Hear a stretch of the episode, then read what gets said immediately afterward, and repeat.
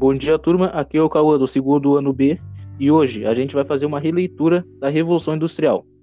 Bom, a Revolução Industrial tem como característica o aumento da capacidade de transformar a natureza por meio de utilização de máquinas a vapor e hidráulicas. Uh, dentro da Revolução há três tópicos muito, muito importantes, que é o avanço na telecomunicação, a maquinofatura e o processo industrial.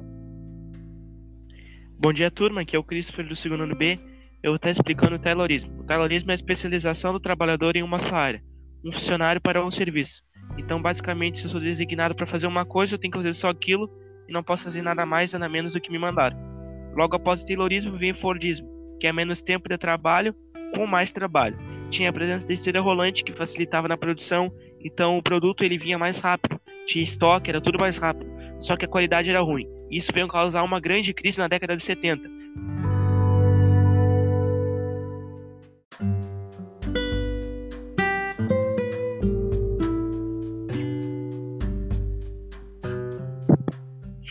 Em resposta à crise no Fordismo, as empresas começam a usar tecnologia de ponta para poder se organizar, como robôs e a própria internet. Bom, isso inicia no Toyotismo. O Toyotismo tem o objetivo de produzir uma quantidade certa de produto para uma demanda certa de cliente. Eles não usam estoque e eles têm a mão de obra muito qualificada. Bom, eu vou estar falando sobre a evolução que ocorreu no, não só no nosso país, mas sim no mundo todo no começo da Revolução Industrial, o único meio de comunicação era as cartas. E também as empresas elas usavam os navios para tentar levar o seu produto para outras cidades, para outros países. E com a criação da máquina a vapor, veio uma grande evolução, porque aí chegaram os trens.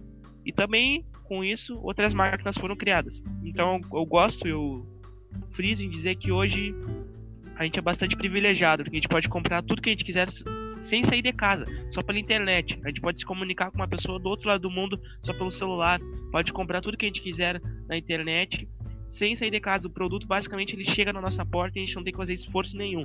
Então a nossa geração ela, ela teve um grande avanço tecnológico e isso está ajudando bastante a nossa, ao nosso desenvolvimento científico.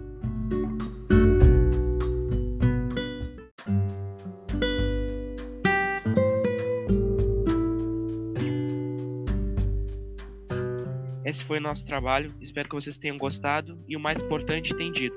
Tchau.